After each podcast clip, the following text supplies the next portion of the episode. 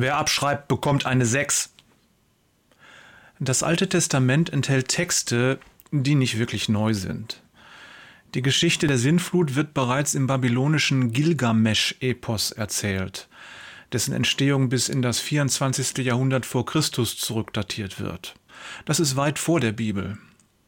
Der Codex Hammurabi ist eine Sammlung babylonischer Rechtssprüche aus einer Zeit, die 1800 Jahre vor Christi Geburt liegt. Es enthält Gesetze, die den biblischen im Wortlaut ähnlich sind. Und er wurde weit vor der Bibel geschrieben.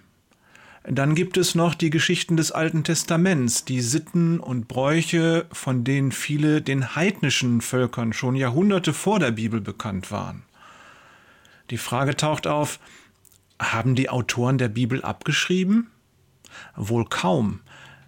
Die vorhandenen Gesetze, Geschichten, Bräuche und Sitten sind allgemein gut. Sie gehören niemandem. Ein Beispiel zur Verdeutlichung. Die Geschichten der Gebrüder Grimm sind nicht das Eigentum einer imaginären Familie Grimm. Nein, sie sind eine von zwei Brüdern mit dem Namen Grimm erstellte und überarbeitete Sammlung von Geschichten, die unter eben diesem Namen im Volk bekannt geworden sind. Jeder kennt das ein oder andere Märchen und genauso kannten die Menschen der damaligen Welt die ein oder andere Geschichte oder hatten den einen oder anderen Brauch übernommen. Und dieses alte Wissen beeinflusst natürlicherweise neues Wissen und neue Kreationen, wie zum Beispiel auch die Texte des Alten Testaments. Auch hierzu ein Beispiel zur Verdeutlichung. Märchen und Geschichten wurden schon immer weiterentwickelt und dienten seit jeher als Inspiration für neue Geschichten. So arbeitet der menschliche Geist immer weiter. Er nimmt Bekanntes und entwickelt es weiter zu etwas Neuem. Heutzutage beherrscht das niemand besser als Walt Disney. Schau dir an, was dieser Konzern aus Märchen wie Aschenputtel oder Schneewittchen geschaffen hat.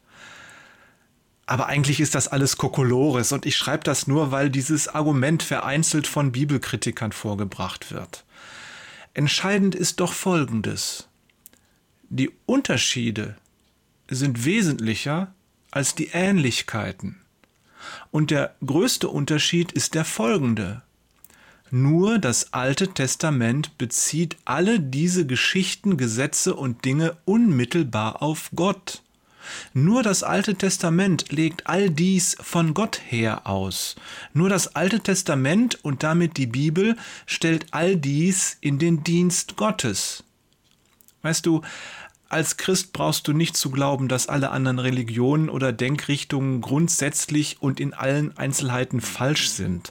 Es steht dir völlig frei zu glauben, dass selbst die abstrusesten Religionen zumindest ein Körnchen Wahrheit enthalten.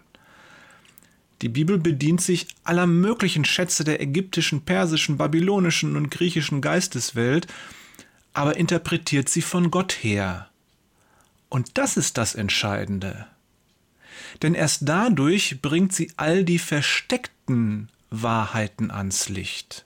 Erst dadurch gibt es ihnen Sinn und Gewicht, macht sie in ihrer Gesamtheit verstehbar und gibt uns den Blick auf Gottes wunderbaren Plan frei. Ich stelle die These auf, dass diese Aussage nicht nur für die Wahrheiten der antiken Welt gilt, sondern für jede Wahrheit, auch die von heute. Morgen mehr.